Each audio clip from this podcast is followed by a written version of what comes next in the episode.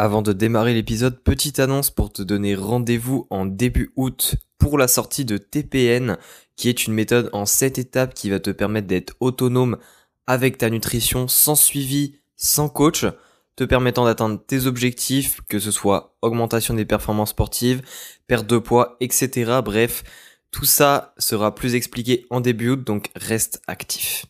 Et salut à toi, aujourd'hui on se retrouve pour un nouveau concept d'épisode que je vais faire chaque semaine, au moins une fois par semaine, c'est ce que j'appelle les MBDO, donc les mix BDO. Et dans ces épisodes-là, je vais mettre plusieurs extraits d'anciens épisodes de podcast, que ce soit tout seul ou avec des invités. Toutes les informations sont toujours d'actualité, c'est pour ça que j'ai envie de les refaire naître en quelque sorte à travers ces épisodes-là. Les extraits vont pas être très longs, je vais essayer de faire des épisodes qui ne vont pas durer très longtemps non plus de manière totale, ça va être à peu près 20 minutes je pense chaque MBDO. Et du coup, n'hésite pas à me faire un feedback sur le format.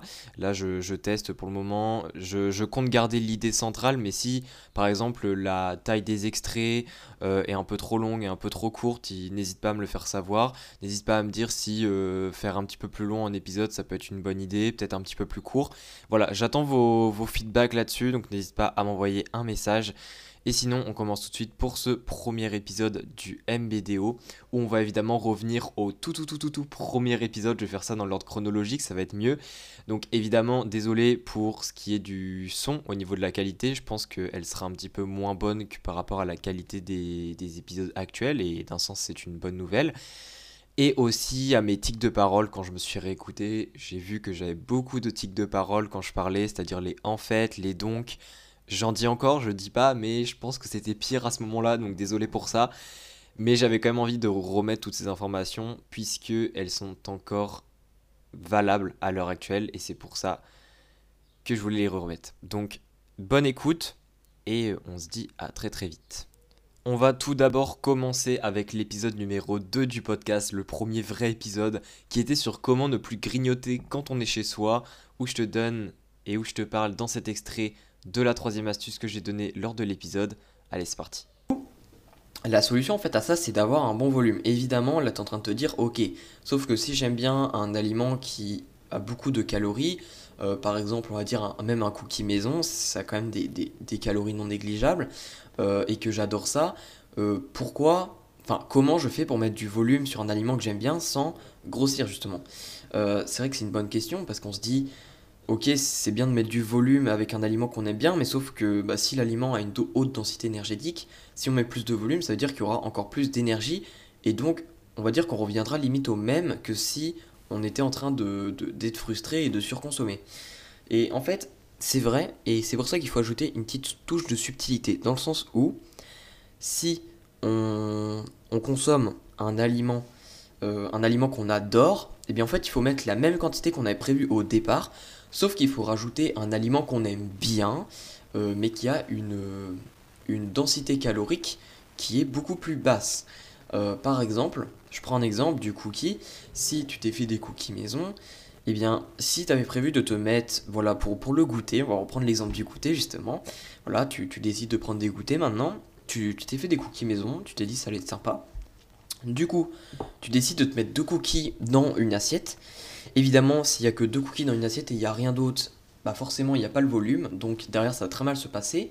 Et du coup, dans ce cas-ci, euh, bah, évidemment, vu que tu vas pas rajouter des cookies, parce que sinon ça va te faire une densité énergétique beaucoup trop grande, euh, et du coup bah, ça, ça va pas être intéressant pour une, prise, pour, pour, une perte de poids ou quoi. Et eh bien en fait, ce que tu vas devoir faire, c'est mettre deux cookies comme prévu, sauf que tu vas rajouter derrière peut-être, je ne sais pas, peut-être une pomme, peut-être une poire, peut-être, euh, bref, un fruit ou pourquoi pas du, fromage blanc avec, euh, avec un fruit. Certes, ça rajoute des calories aussi, mais en termes de calories, ça ne rajoute pas du tout la même chose euh, pour le volume donné que si tu aurais rajouté des cookies.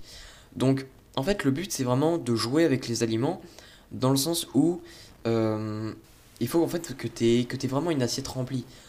Lors de tes repas, que ce soit tes, tes goûters, que ce soit tes vrais repas, tes gros repas, en fait, il faut que ton assiette soit remplie. Si ton assiette n'est pas remplie, ton cerveau te donnera un sentiment d'insatisfaction. Et ça, ça te donnera du négatif sur le long terme.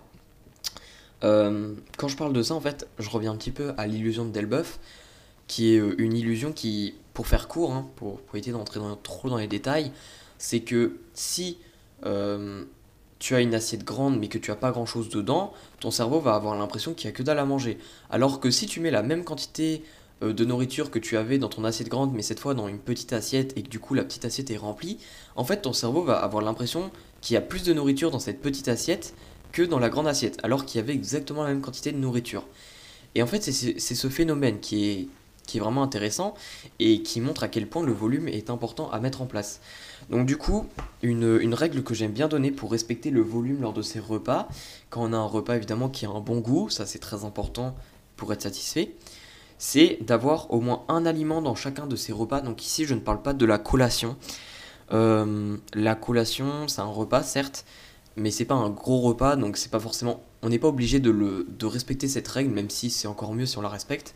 En fait, cette règle, c'est dans un repas de mettre au moins un aliment à très basse densité énergétique, autrement dit un aliment riche en eau. Euh, parce que ce sont, plus un aliment est riche en eau et moins il contient de calories, puisque l'eau contient zéro calorie. Donc évidemment les aliments les, les plus pauvres en calories, on va dire, les plus intéressants pour mettre du volume, ce sont les fruits et les légumes. Donc si tu fais un goûter, bah, rajoute un fruit. Si tu manges un repas, pourquoi pas euh, rajouter des légumes cuits dans ton plat et aussi si tu as envie de prendre une entrée. Euh, un légume, une carotte, un concombre, bref. Donc voilà, donc ça c'était euh, bah, le troisième point, tout simplement. Pour ce deuxième extrait, on se retrouve avec l'épisode numéro 3 qui se nomme La balance égale infosamie. C'est parti vrai que des fois, notamment pendant les repas de fête, on a tendance à, prendre 3 kilos en une soirée. Euh, c'est parce qu'il y a, euh, dans ces 3 kilos, il y a 1 kilo qui vient déjà de la quantité de nourriture euh, dans l'estomac. Donc déjà ça c'est très important à prendre en compte parce que si euh, mettons tu te pèses le lendemain matin et que tu t'es déjà posé ce matin et que le lendemain matin tu fais 300-400 grammes en plus, tu dis ouais la vache j'ai déjà pris ça en une seule journée, bah en fait ne t'étonne pas parce que ça peut clairement venir de ça. Peut-être que je ne sais pas, tu as mangé une soupe hier et que vu que les soupes c'est pas très rassasiant mais que tu en manges une bonne quantité, bah hop si tu bouffes 400 ml de soupe euh, et que derrière tu manges la même quantité de nourriture qu'un jour banal, bah ça te fait quand même 400 grammes de plus euh, à la fin de la journée que la journée d'avant, tu vois ce que je veux dire? Euh, Sans prendre les autres facteurs que je vais parler après. Donc, donc voilà, donc déjà c'est le premier point, très important à garder en tête, parce que ce point-là, on en parle beaucoup trop peu à mon goût, et en fait, une fois, une fois qu'on l'a en tête, ce point-là, bah, on se dit, bah c'est logique, et c'est vrai en fait. Ça peut... Donc voilà, ce qu'il faut que tu retiennes, c'est que ça, la quantité de nourriture dans l'estomac, bah, c'est quelque chose que tu peux pas en gérer. Euh, voilà, tu, tu vas pas te priver d'avoir un bon volume alimentaire, vu que c'est très important pour être rassasié, etc. Juste parce que ça te rajoute du poids sur la balance. Il faut que tu te dises de toute façon que ce poids en plus, euh, il vient pas vraiment de toi en fait, il vient de la nourriture que tu as mangée. Donc c'est pas, c'est pas du tout un problème. Et il faut, il faut aussi que tu te rendes compte que ça peut te rajouter un kilo en plus en l'espace d'une journée. Donc voilà, premier point à garder en tête. Le deuxième point que je voulais parler, c'est la rétention d'eau. Donc là, j'arrive sur un point beaucoup plus connu, beaucoup plus discuté, et, euh, je tenais à en reparler encore une fois, euh, dans le sens où la rétention d'eau vient de plein de facteurs possibles. Déjà, la rétention d'eau, il faut savoir qu'elle peut nous faire prendre plusieurs kilos, euh, dans le sens où on peut avoir 2-3 kilos facilement de rétention d'eau, ce qui peut donc nous amener à des prises de poids assez excessives en l'espace d'une journée. Euh, sans que ça soit du, vrai poids, on va dire. Euh, et c'est pour ça, notamment, là, j'avais dit, ouais, les, 3 kilos qu'on prend en une soirée lors des repas de fête, il y a un kilo qui vient de la quantité de nourriture. Honnêtement, je dirais que les deux autres kilos viennent de la rétention d'eau. Hein. Il ne faut pas trop se poser de questions. Donc voilà.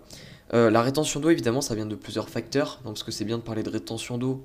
Mais si derrière, je te dis pas pourquoi, comment ça vient, etc., ça te sera peut-être pas très bénéfique. Donc la rétention d'eau vient de principalement deux choses. Ça vient principalement d'un petit déséquilibre entre plusieurs hormones. Euh, par exemple, je sais que les femmes euh, font plus de rétention d'eau à une période donnée euh, des règles, due à, à, une dérégulation des hormones, donc les œstrogènes, les progestérones, etc. Donc déjà il y a ce premier point là, mais également donc pour les hommes, ça peut venir de d'autres hormones, de d'autres déséquilibres, euh, notamment en lien avec des hormones de stress par exemple. Donc si on est stressé, on a euh, parfois tendance, voire souvent tendance à faire de la rétention d'eau. Évidemment, ici, je parle de stress chronique. C'est très différent du stress. J'aime bien rajouter le petit mot chronique parce que, bah, en fait, il faut savoir que quand on fait du sport, on est stressé. Quand je parle du stress chronique, c'est qu'on est stressé toute la journée. Ça, c'est pas pareil. Donc, rétention d'eau, ça peut venir des hormones, donc liées au stress, liées au, cycle menstruel, etc. Mais ça peut aussi venir d'un déséquilibre entre des électrolytes. Donc le déséquilibre le plus connu, c'est entre le potassium et le sodium. Donc pour raconter vite fait d'où ça vient, bah en fait le sodium, lui, à quoi il sert? Euh, En partie dans le corps, il sert à euh, stocker l'eau. Non, pas stocker l'eau, pas stocker l'eau, je l'ai mal dit. Il sert à contenir l'eau dans le corps. C'est-à-dire en fait que nous on est fait de 70% d'eau et c'est pas pour rien, parce que si on n'a pas. Bah, en fait, toutes nos cellules dans le corps sont, faites euh, principalement d'eau. Euh, et, du coup, en fait, si on n'a bah, si, on pas euh, suffisamment d'eau, en fait, on est clairement en mauvaise santé. Et du coup, le sodium, lui, a comme, a comme impact de conserver l'eau dans notre corps pour nous maintenir dans un état de santé, bah, un bon état de santé. Par contre, le, potassium, lui, justement, il vient en fait, lui, un de ses rôles, c'est de faire extraire l'eau du corps.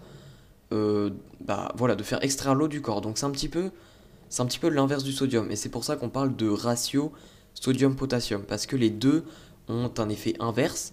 Et du coup, c'est pour ça qu'avoir un, ratio équilibré entre les deux est très intéressant, puisque ça va nous permettre d'à la fois euh, bah, de ne pas avoir trop d'eau dans le corps et de faire trop de rétention d'eau justement, et euh, de ne pas avoir trop peu d'eau, euh, en gros d'avoir un bon équilibre d'eau, de, garder un, bon niveau d'eau dans le corps. On va à présent passer à l'épisode numéro 5 du podcast qui était sur comment ne plus être intolérant au lactose et je vais justement t'expliquer d'où vient cette intolérance au lactose pour la plupart des personnes. Déjà, on, a tendance à mal digérer le lactose. Alors le lactose, vu que c'est un sucre, ce sucre il doit être en fait un disaccharide. Euh, une fois donc là, je vais, expliquer assez rapidement comment fonctionne la digestion. C'est-à-dire qu'un disaccharide, quand il est digéré, il doit être décomposé en, monosaccharides. Donc euh, monosaccharide pour dire un saccharide et disaccharide pour dire deux. Et en fait, pour être décomposé en, en, en monosaccharide plutôt, un disaccharide doit subir une catalysation de la part d'une enzyme, donc notamment, donc catalysation, on va dire la destruction. C'est-à-dire, euh, en fait, l'enzyme, ce qu'elle fait, c'est qu'elle coupe en deux, donc je schématise, hein, mais elle coupe en deux la molécule, donc le disaccharide, pour qu'il puisse se transformer en, deux monosaccharides. Et ici, l'enzyme en question pour, euh, pour le lactose, c'est la lactase. Donc la lactase, euh, on l'appelle aussi la bêta-galactosidase, ouais, c'est ça la bêta-galactosidase pour euh, ceux qui sont un petit peu plus scientifiques, mais on va l'appeler la lactase, ça va être un petit peu plus simple dans euh, ce podcast de l'appeler comme ça. Mais en gros, pour faire clair, si on a du mal à, digérer le lactose, généralement, et bien sûr, je vais expliquer plus précisément pourquoi c'est pas réellement le cas. Généralement, on a tendance à dire voilà, tu manques de lactase.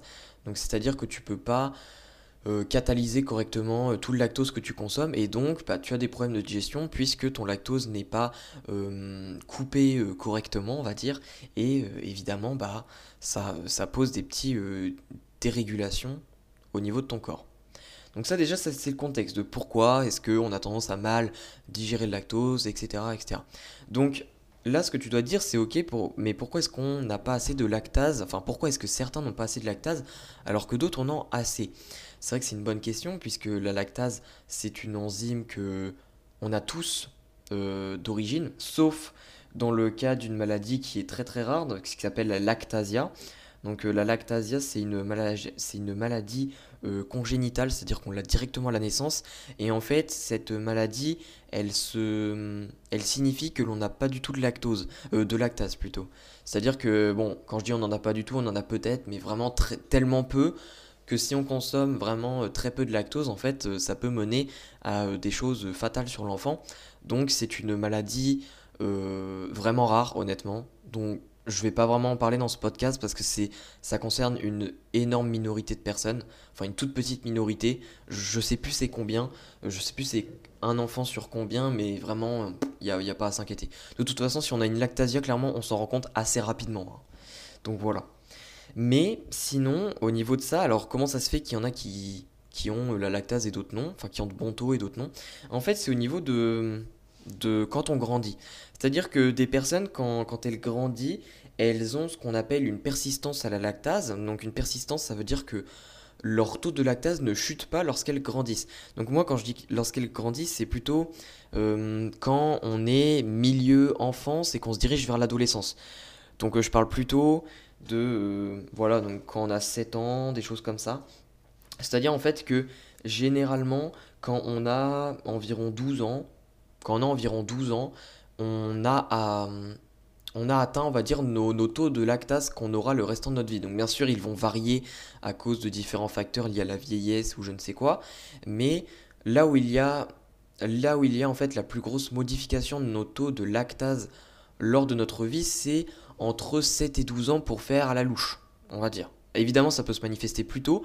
Il y a des enfants chez qui ça se manifeste dès 2 ans, dès 4 ans, où leur taux de lactase chute carrément. Mais généralement, c'est plutôt vers 7-12 ans. Euh, donc voilà, au moins ça te fait une estimation. Après, pourquoi est-ce que euh, il y en a qui ont une persistance au lactase et d'autres non? Ça, c'est lié à plein de facteurs du que, je ne pourrais pas expliquer dans, ce podcast.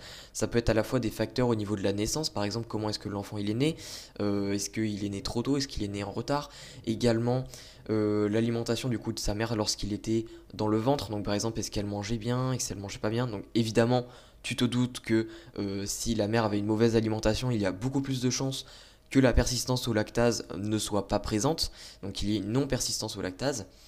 Et après, il y a d'autres facteurs plutôt liés à l'enfant, de son style de vie lors de ses premières années, donc euh, notamment au niveau de son alimentation, mais pas que, euh, au niveau de son style de vie, de, ses expositions. Enfin bref, il y a énormément de facteurs. Mais pour donner un petit peu un chiffre, parce que c'est toujours intéressant d'avoir un chiffre, euh, on, va, on va dire en fait qu'il y a environ 65% de la population à la louche qui ont une non-persistance au lactase et il y a environ 35% du coup des personnes qui ont une, euh, bah, persistance euh, à la lactase. Donc on est plutôt sur un tiers et deux tiers, ce qui signifie que mm, la plupart des gens ont plutôt une non-persistance au lactase et c'est notamment pourquoi je vais du coup t'expliquer là tout de suite différentes méthodes pour pouvoir mieux tolérer euh, le lactose en améliorant ta tolérance euh, à, au lactose tout simplement. Et enfin pour ce premier épisode du MBDO, je vais te mettre un extrait de l'épisode avec Pierre Logrado que j'ai fait, donc c'est l'épisode numéro 7 qui se nommait Allier plaisir et alimentation saine possible ou pas. Et dans cet euh, extrait, Pierre va te expliquer un principe fondamental pour améliorer ta nutrition. C'est parti. Voilà pour, pour ta première question. J'espère que j'ai pas été trop long. Bah non, écoute, bah nickel. En plus, tu as, amorcé un petit peu d'autres questions et du coup, ça va être euh, intéressant. Comme ça, on pouvoir échanger dessus. Donc, euh, donc déjà, ce qui... Alors, un premier point, justement, ce que je voulais aborder, c'est que, est-ce que selon toi, euh, donc si une personne, et parce qu'il y a pas mal de personnes, je pense que c'est un petit peu ton cas de ton côté, qui mhm. disent, ouais j'aimerais bien, euh, enfin en gros, qui, qui, sont déterminés à vouloir bannir absolument les aliments ultra transformés. Mais tu vois, en fait, même si tu essayes de les raisonner, elles ont l'air vraiment sûres d'elles, elles se disent ouais mais non c'est possible, c'est pour mon bien et tout ça. Est-ce que tu penses que raisonner de cette façon-là, c'est, c'est une bonne chose ou pas? Alors en soi, je pense que c'est une très très bonne chose euh, parce que tu vois, euh, en soi, le, la manière optimale de s'alimenter serait en effet d'avoir aucun aliment transformé dans, son alimentation. Euh, tu vois, l'utopie, ça serait de, pouvoir euh, cultiver toi-même euh, tes aliments chez toi, d'avoir, je sais pas, tes, poules pour les protéines, de pouvoir bah, toi-même, si tu es, si du coup consommateur de viande, pouvoir élever tes bêtes et toi-même du coup bah, les, les tuer, tu vois, et de faire ta propre viande. Donc ça, forcément, je pense que ça en, ça en découragerait pas mal. mais c'est vrai qu'il ne faut pas faire ça, je pense, du jour au lendemain. Déjà, tu vois, c'est comme, c'est comme une personne qui est euh, végétarien ou vegan pour ses convictions personnelles. Je vois le fait de manger euh, peu industriel exactement de la même manière. C'est une conviction personnelle, c'est-à-dire que tu prends cette décision parce que tu es conscient que bah, dans la nourriture industrielle, euh, c'est de la merde ce qu'il y a à l'intérieur. mais tu vas pas, c'est pas quelque chose tu vois, que tu vas vouloir imposer aux autres. C'est vraiment une, une, une, conviction personnelle comme toute conviction, tu vois, euh, je pense que la. Bon, après, j'ai jamais essayé d'être végétarien ou vegan, euh, mais je pense que la meilleure manière d'y arriver, c'est d'y aller progressivement et pas du jour au lendemain, tu vois, couper tes, tes, tes repères et passer sur, euh, sur du soja ou, sur du tofu. J'ai écouté un podcast de, de Quentin Randis qui avait, qui avait invité Chris Transformers, je sais pas si tu vois qui c'est. Ouais, je connais. il parlait justement de la transition qu'il avait eue.